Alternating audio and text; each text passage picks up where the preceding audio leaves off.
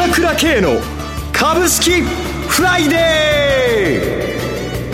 ー。この番組はアセットマネジメント朝倉の提供でお送りします。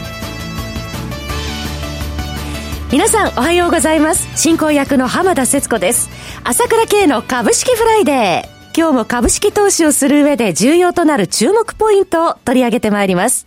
パーソナリティは、アセットマネジメント朝倉代表取締役、経済アナリストの朝倉圭さんです。朝倉さんおはようございます。おはようございます。よろしくお願いいたします。よろしくお願いします。さて、昨日大きく動いた東京市場ですが、まずここから朝倉さんに伺いたいと思うんですが、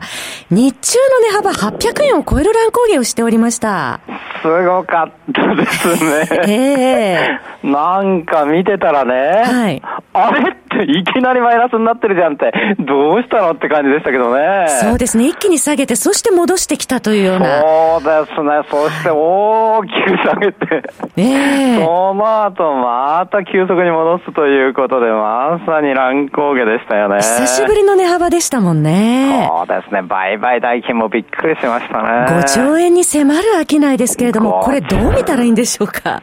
そうですね。はい、えー、やはり、まあ、あ今日 S q ですけどもね。はいまあ、ずっと上がってきたんで、それに対しての思惑的な売り買いっていうのもやっぱり前日で相当あったと思いますよね。はい、えーえー、ただやっぱり上げピッチが早かったということで、えー、やはり、えー、警戒感っていうのもあったでしょうから、はい、ああいう動きが出ると、利切り急ぎってんで急速に売っちゃうっていうのが出て、あとプログラム売買ですね。はい、えー、いわゆるオプションなんかも絡んだですね、オプションももう倍どころか30倍ぐらいに動いてましたので、そうでね、まあそういったプログラム売買もあったと思うんですよね。はい、S q とここの上げが重なったということでの一つの波乱だったんでしょうけども、はい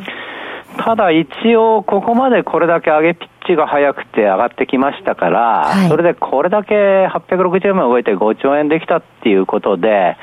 まあ、あこれをきっかけに、えー、ちょっとこう、お休みに入るんじゃないですか。うん、えー、ちょっと調整にと。そうですね。はい、大きなあ下げはないと思います、はい。日経平均は明らかに3万円に向かって動いていくという完全なトレンドの大きなラインができていると思うんですけれども、はい、まあ、その中でこの直あ直近がね、あまりにも上げピッチが早かったということで、ちょっと休もうかなということで、えー、2、3週間こう、まあ、いわゆるボックス行ったり来たり行ったり来たりということで、休みながらですね、えー、こう、この辺のところをうろうろしてんじゃないですかね。その方がもう市場関係者もほっとするんじゃないですか。ちょっとある程度のね、調整が必要かなというようなところまで来ておりましたしね。そういうことですね。はい。そして朝倉さん、昨日一時バブル崩壊後の半値戻しも達成いたしました。そうですね。はい、半値戻しは前値戻しということですけれどもね。格言もありますが。そうですね。まさにこのバブル崩壊後、見てた方はよく分かってると思うんですけれども、はい、まあ、3万8915円からの急落というのはすごかったんですよね。えー、えー、一気にこう2万円まで下げてしまったという相場なんですよ。はい、それがまああ、91年までに起きてしまったわけなんですよね。わずか1年ぐらいの間に本当の急落だったんですね。となると、この半値戻しなんですけれども、実は、この、この間の 96年の22,666円を抜いて、ここの半値戻し、2万3000円弱を超えてしまうと、ええ相場の節目はないんですよ。真空地帯になるということですね。節目はありません。はい。っていうことは、その90あ89年の暮れから91年にかけてビーンと起こった、その真空地帯しかないので、はいここは意外に早くですね、あの、上昇してもおかしくないという展開になる可能性がありますね。はい。えー、それをちょっと頭に入れておきながらトレードする必要がありそうですね。全くこう、新値というふうに考えていいと思います。はい。はい。さて、朝倉さん、先週土曜日にイスラエルから戻られたそうですけれども、イスラエル旅行いかがでした？いやー、よか。ったですね。これね、全国の人に言いたいですね。イスラエルは行った方がいいです。はあ、どんな、えー、様子でしたでしょうか？いや、私もね、えー、まあ一応このヨーロッパもアメリカも、まあ、世界で回られてますけどね。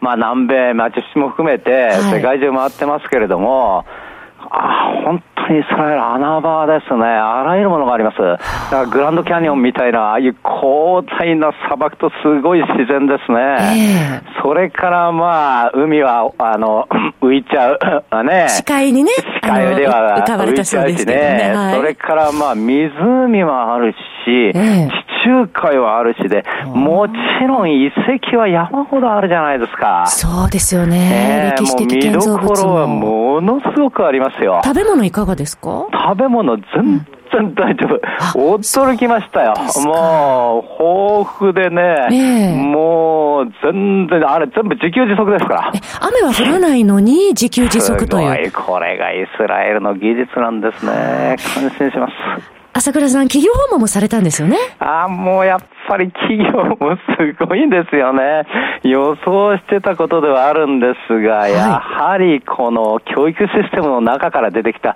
超エリートたちが作ってる企業、やっぱりすごいですよ。IT 技術などもご覧になったやっぱり聞いたんですけども、えー、やっぱり教育システム、軍隊に入ったこと、こういうことがやっぱり自分たちに影響してんじゃないかっていうことを言ってましたね。もっと詳しくお話を伺いたいんですが、来週の18日、有料の東京セミナーでこのイスラエルのお話、もっとゆっくり伺えるんでしたよね。そうですね。もうとにかく空気から空気から水を作っちゃったりですね、いろんなのがあるんでね、えー、そういう話も含めてね、イスラエルの話はね、たっぷりしたいと思いますね。はい。えー、また、イスラエルに行かれる前も朝倉さん、相場に対して強気の予想でしたけれども、今その通りに動き出しています。そうですね。まさに私は一貫してこうなるよということを言ってきたわけだけども、イスラエルに行って、まあ、あ見ながらですね、はい、やっぱり予想通りだなと 思っていましたけれども、はい、まあ、この動きね、まだ続くということで、まあ、この日本の株の状況、それから世界の株の状況、この辺も方も含めてですね、なぜこうなるのか、今後どうなっていくのか、2018年ですね、はい、えー、これも今年最後のセミナーになりますので、じっくり、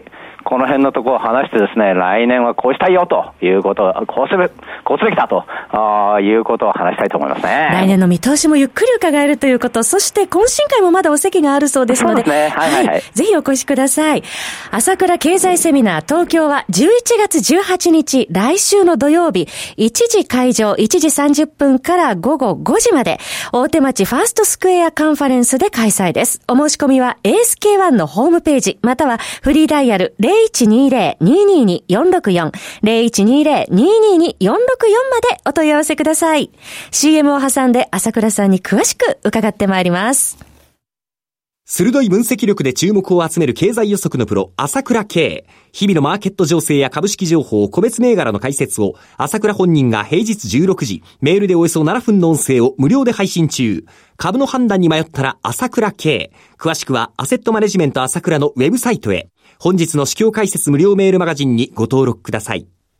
アセットマネジメント朝倉は、証券取引、金銭有価証券の予託、貸付行為は行っておりません。また、情報提供する金融商品のお取引では、相場変動などにより損失を生じる恐れがあります。取引説明書、契約締結前交付書面などを十分にお読みいただき、ご理解の上お取引ください。金融商品仲介業者登録、関東財務局長金中第605号。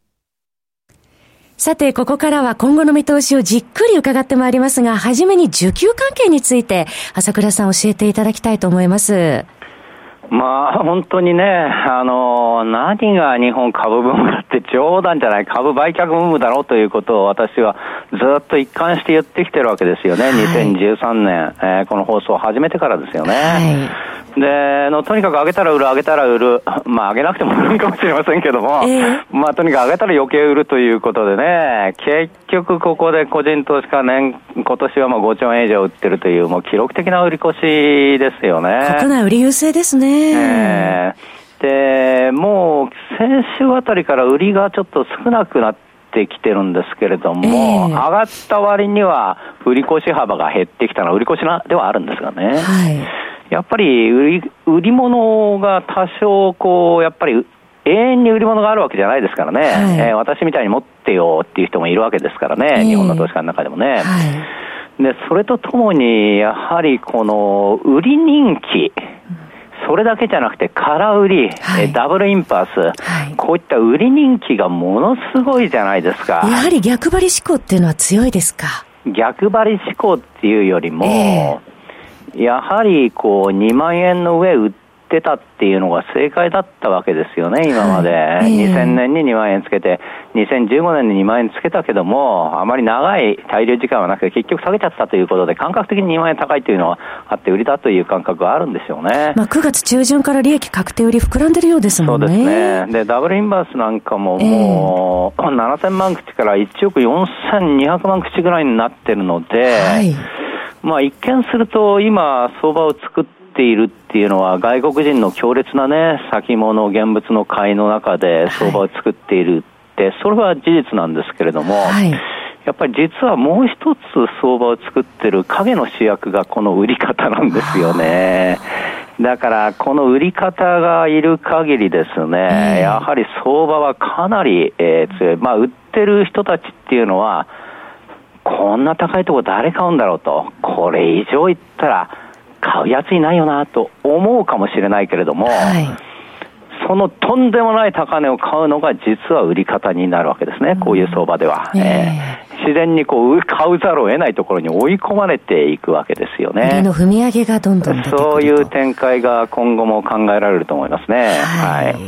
まあその海外勢ですけれども、まあ5兆4000億の大幅な買い越しということなんですが、はい、これはまだまだ続くという勢いはとどまらないというふうに見てよろしいでしょうか？まあ当然と思いますね。はい、えー、あのー、それからもう一点言わなきゃなんないのは、いつも日銀の会の話してますけれども、はい、買い支えですが、はい、この日銀の買いもですね、私、まあ、1400億ぐらい買わなきゃ、まあ、追いつかないよって言いましたけども、はい、ここでのやり方を見てると、700億しか買いませんね、1回に関して、おそらく。ね、年末までずっとそういう感じだと思います。これで十分だと思いますね。はい、えー、この調整局面になって下がれば買う、下がれば買うでずっと買っていきますので、うん、ここの玉は、玉の吸い上げが完全に進むということと、個人の空売りがまだ相当あって、外国人も含めてですね、空売りがありますので、はい、えー、からもう外国人投資家もね、やはり、もう割安なんですよ。これいつも言ってるけども、日本が一番株が上がって叱るべきなわけ。どう考えたって今やってね、中央銀行が買ってるとこなんか世界見渡してないわけだし、イールドカーブコントロールですよということで、アメリカは2.3%金利が取れるんですからね、10年もの国債で。何も株買わなくてもいいんだから。それでも株を買うわけでしょ、はい、日本人の選択肢どこにあるんですか？そういうことでしょ？